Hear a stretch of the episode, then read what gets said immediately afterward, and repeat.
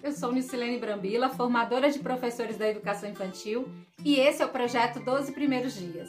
A palavra de hoje é natureza.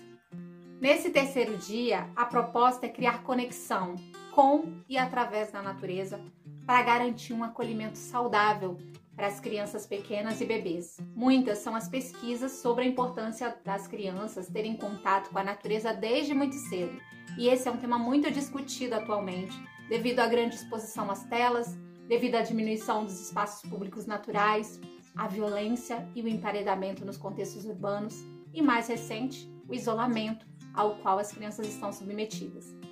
Nós fazemos parte da natureza. Nós somos natureza mas nos acostumamos a falar dela como se fôssemos separados, como se ela fosse uma coisa fora, à parte. Mas na verdade, deveríamos nos referir a ela como nós natureza, ou com a permissão do trocadilho, nós natureza, já que na verdade somos parte de um mesmo todo, que é esse planeta.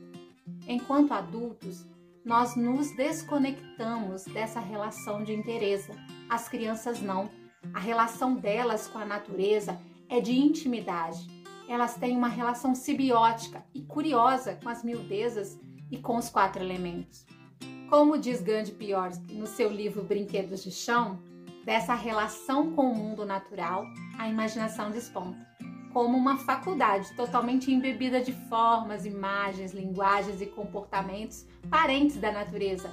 Imaginação e natureza para a criança se unem no brincar, e nas palavras dele, para realizar a tarefa imaginária de desmanchar o mundo e corrigir a natureza. Por isso, a proposta de hoje é que as crianças tenham oportunidade de, a seu modo, desmanchar o mundo ou corrigir a natureza. Proponha que as crianças e famílias possam ter uma conexão íntima com a natureza, podendo ser através do explorar, do observar, do catar, do inventar, do manipular e tantas outras ações que elas podem realizar. Eu não vou me atentar aqui a uma proposta específica, pois muitas são as realidades e você pode usar a sua realidade como repertório para essa conexão. Pode ser um chão de terra que vire um chão de escrita, pode ser uma proposta de modelagem, uma proposta de confecção de tinta de terra e muito mais. Você pode sugerir catanças em espaços verdes para recolher pedras, sementes e folhas, a fim de perceber as nuances de formas, linhas e cores ou ainda uma apreciação de um jardim, de uma paisagem que pode ser capturada por desenho, fotografia ou somente pelos olhos. Será que o céu da sua casa é igual ao céu daqui de casa? Invista na magia dos quatro elementos: a maleabilidade e fluidez da água, as formas imagéticas do fogo, a materialidade das levezas do vento, assim como a terra, a matéria-prima dos cozinhadinhos. Todos eles causam fascínio às crianças e abuse das diferentes linguagens como formas de expressão e conexão. Não deixe de prestar atenção nas ações, discussões e inquietações das crianças, pois a natureza tem essa magia que causa muita curiosidade nelas.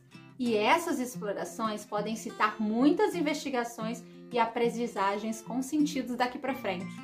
O foco do planejamento de hoje é esse: permitir que o que provém do mundo se relacione com o nosso ser sendo esse mundo a extensão desse nosso ser. Eu vou ficando por aqui e eu te encontro amanhã, no quarto dia dos nossos 12 primeiros dias.